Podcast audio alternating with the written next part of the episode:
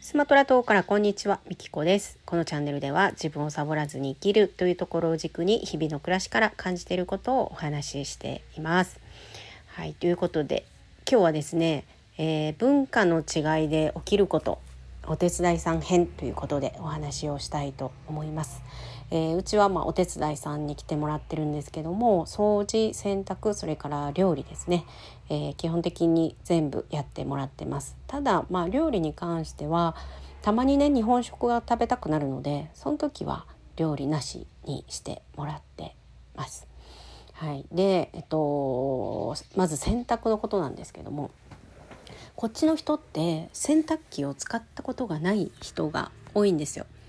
でまあ私の地域に限ってはです。はい、あの多分ジャカルタとかね大都市バリ島とかはまた違うかもしれないんですけど私が住んでるところは、えー、ほとんどあの洗濯機がないところが多くて手洗い洗濯をされてます。でうちはまあ洗濯機を入れてるんですけども2層式のね洗濯機で。でえっとなんかストロングと、まあ、ソフト、まあ、回し方ですよね選べて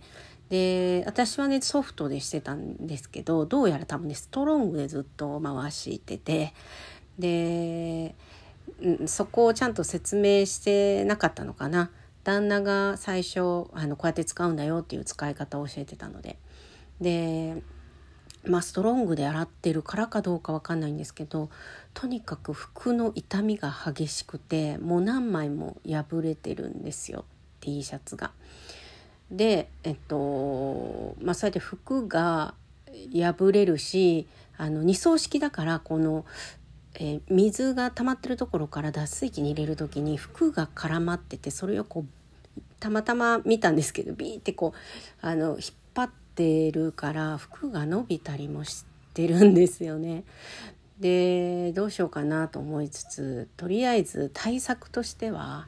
ネットに入れようと。ね、日本はあのネットがありますよね。はい、あの洗濯がね傷まないようにで洗濯ネットに入れることにしたんですよ服を。じゃあですねなんと洗濯する時に全部ネットから出して洗濯をしてたんです。はい、それも気づくのが遅くて なんかねあんまり変わらないなと思ってね服は傷むしなんだろうと思ってたらあのわざわざネットから全部出してたっていう。聞いてよっていう感じだったんですけど、まあ、ネットが何だかわからないからですよね。はい、私もちゃんと説明したらよかったんですけど。でなんかねうまく伝わらなかったりもするんで、まあ、こっちができることはこっちができることをやって対策しようと思ってネットにしたんですけどそれも出されてしまったんでこれはちゃんと言わなきゃいけないなということで、えー、洗濯ネットに入れてることをちゃんと説明して、えー、ずっとストロングでやってるからそれも、えー、こっち側のモードにしてやってくださいっていうことをあのようやく言いましたねもう1年ぐらい来てくれてるんですけど。で、え、それからですね台所の話に行くと、えー、フライパンテフロン加工のフライパンが、えー、傷だらけになりました、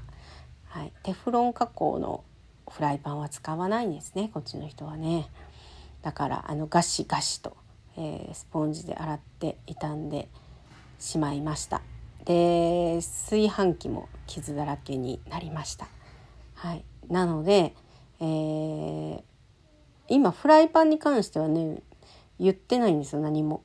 あのもう傷だらけなんでとりあえずそれがもう傷んで次買った時は伝えようと思ってもうとりあえず今更言ってもまあね気づいてるもんはもう どうにもならないしと思ってそのままにしててで、えっと、炊飯器に関しては新しいものを買ったので、えー、もう自分で洗って自分でご飯を炊いてます。はいでまあ説明してやってもらってもいいと思うんですけどちょっとねうちのお手伝いさん年配であの水こっちのお米ってちょっと日本とは違うので水を多めに入れて炊かないとダメなんですよね。でその水の配分もすぐやっぱ忘れちゃったりするんですよ。なのでもうとりあえずご飯は自分で炊こうと思って美味しく炊きたいなと思ってあの特に何も言わずあのお手伝いさん来る前にもご飯は自分で炊くっていうことをしてます。はいまあ言ってやってもらってもいいかもしれないんですけどまああのねやっぱり心地よくしたいって思うんだったらもう自分でやったらいいやんっていうのが私の中にあって。はい、でまあ洗濯に関してはあのネットでなんとか破れは防げそうなんでそれで OK。で台所のことはとりあえず、えー、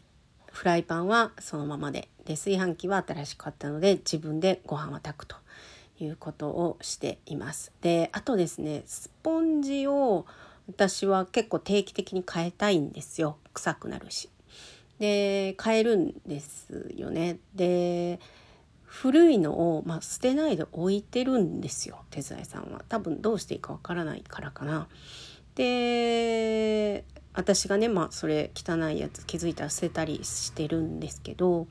でこの間なんか自分が定位置に置いてるスポンジがなんか違うところにあってなんかどっちが綺麗で汚いかがもうなんか分からなくなっててこれどっちが綺麗でどっちが汚いって聞いたらどっちでも一緒って言われたんですよね。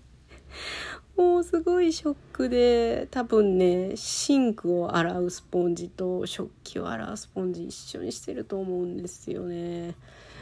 で一応言ったんですよ。食器は食器でシンクはシンクで分けてほしいっていうそこはね一応言いました。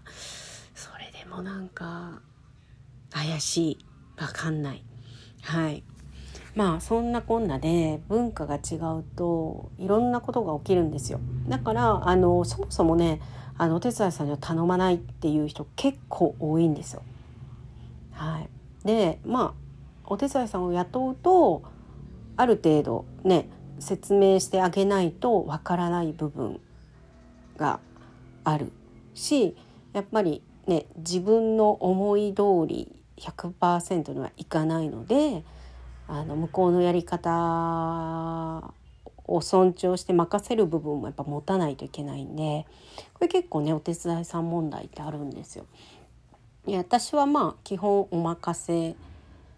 ー、にしてるんでもう彼女のやり方でやってもらってますでどうしてもねそのねさっき言った傷がいったりとか、ね、服が破れたりは困るんで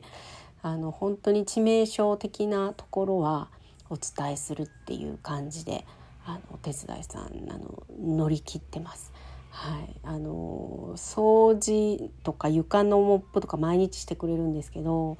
それすごい助かるんですよね。で私は私で、ね、仕事に集中できたりあとねお昼寝したりのんびりする時間もやっぱたくさんあるので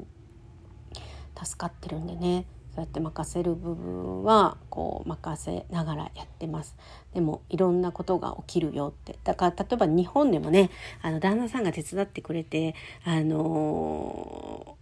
ー、場所がねあの直すと場所が変わっててイラついたりとかね思い通りになってなくて旦那にキッチンが立たれるのが嫌だとかねあのいうケースもあると思うんですけど本当お手伝いさんもそれと一緒であの任せるんだったらもうある程度は文句言わずに任せる。っていう感じでねあのやってます。はいあの楽そうでいいなとかお手伝いさんいいなってあのよく言われるんですけどね、はい、もちろんあの助かる部分はあるんですけど、まあ、文化の違いによってトラブルもあるんだよというお話でした、えー、最後までお聴きいただきありがとうございました。